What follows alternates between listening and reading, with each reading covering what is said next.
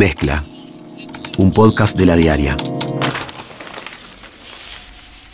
Es una presentación de Antel. Bienvenidos. Como ya les anunciamos, este viernes 29 termina la primera temporada de Mezcla y nos gustaría conocer sus opiniones sobre el primer podcast de la diaria. Por eso en la descripción de este episodio incluimos un link para que puedan completar una encuesta.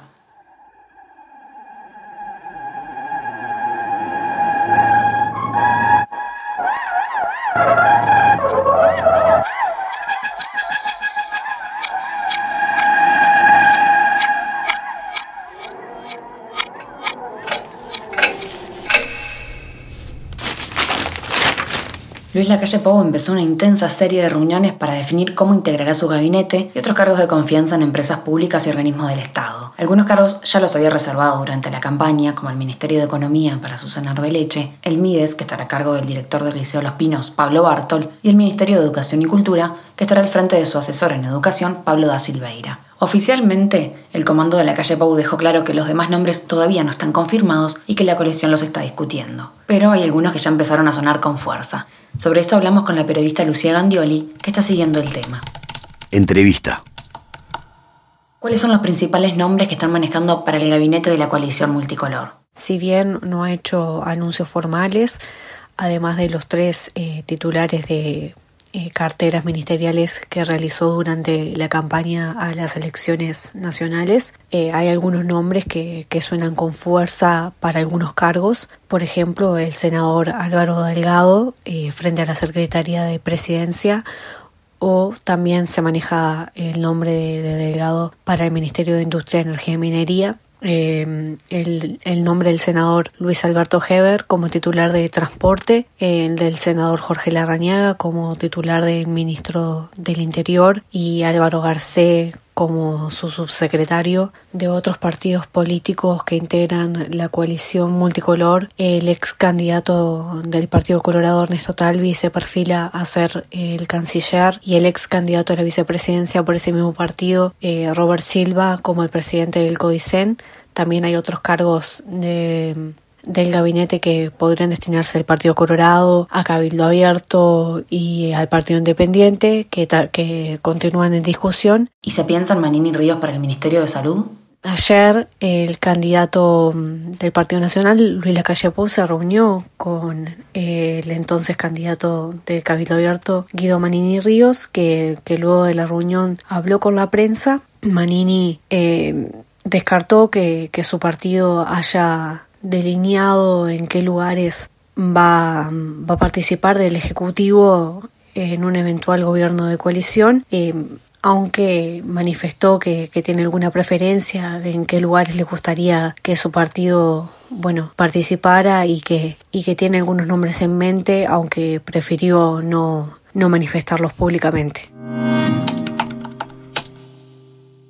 El diputado blanco Rodrigo Blas volverá a pelear para ser intendente de Maldonado, pero esta vez tendrá un aliado que lo puede fortalecer, que es Juan Sartori. Los dirigentes festejaron este acuerdo junto al líder del herrerismo, Luis Alberto Heber, y dieron una conferencia en el anexo del Palacio Legislativo. Heber destacó el rol que tuvo su partido en Maldonado y puso como ejemplo la construcción del Conrad en el gobierno de Luis Alberto Lacalle. Maldonado es un departamento muy importante para el país.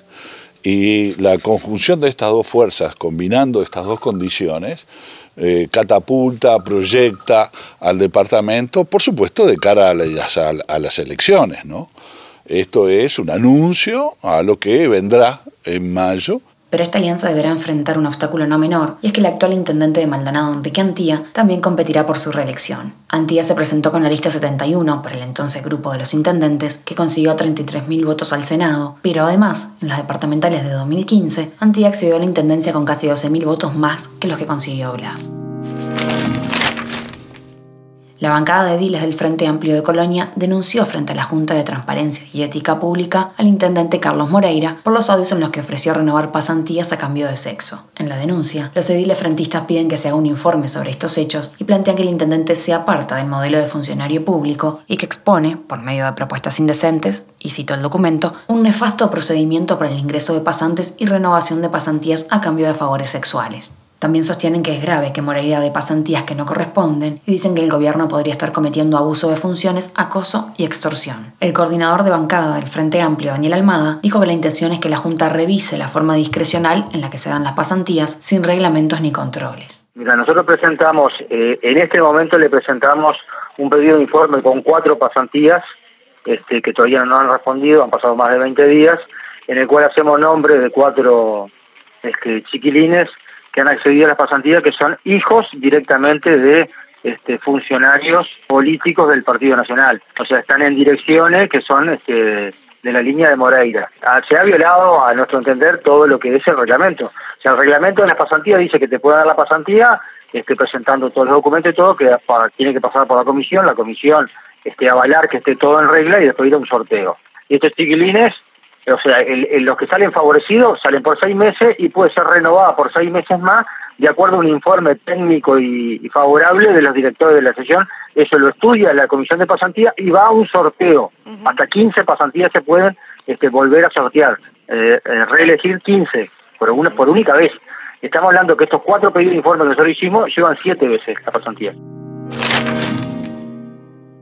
El militar retirado Carlos Techera publicó un video en el que amenaza al presidente Tabaré Vázquez, a Daniel Martínez y a José Mujica, y ayer la bancada de senadores del Frente hizo una denuncia penal. Al senador Juan Castillo le preocupa el aumento de mensajes de odio que están circulando en las redes.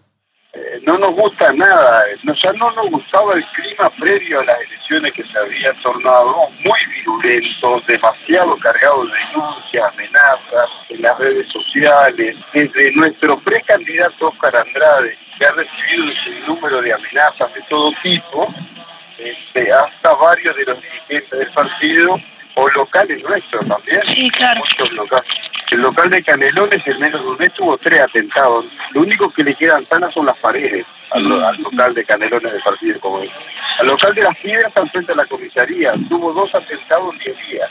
Entonces es demasiado. El año pasado, en una entrevista en Canal 12, Techera había declarado su intención de ser precandidato por el Partido Nacional y decía ser wilsonista, pero terminó militando por Cabildo Abierto. Pablo Audala, del Partido Nacional, negó que alguna vez se haya presentado al directorio. Y Castillo, por su parte, planteó que no es una casualidad que siempre terminen militando en Cabildo Abierto. El que propone un escuadrón de la muerte iba segundo en la lista de, Cabildo Abierto. El que habla despectivamente de las mujeres estaba claramente vinculado a Cabildo Abierto. El diputado electo, este, el que dice que si le gustó que se la banquen. Eh, las fotos de jóvenes con la básica nazi eran de Cabildo Abierto, o sea, yo no digo que sea facho Vanini Río, pero está rodeado al menos. Hoy, según informó Radio Sarandí, la policía allanó la casa de Techera en Canelones y lo detuvo. Hasta aquí la mezcla el 27 de noviembre. Conducción, Débora Quirin. Edición, Andrés Nudelman. Producción, Mariana Cianelli. Mezcla, un podcast de la diaria. Sumate a nuestra comunidad. Ante la Arena, el mayor centro de espectáculos con estacionamiento vigilado. Ante la Arena, la emoción es de todos.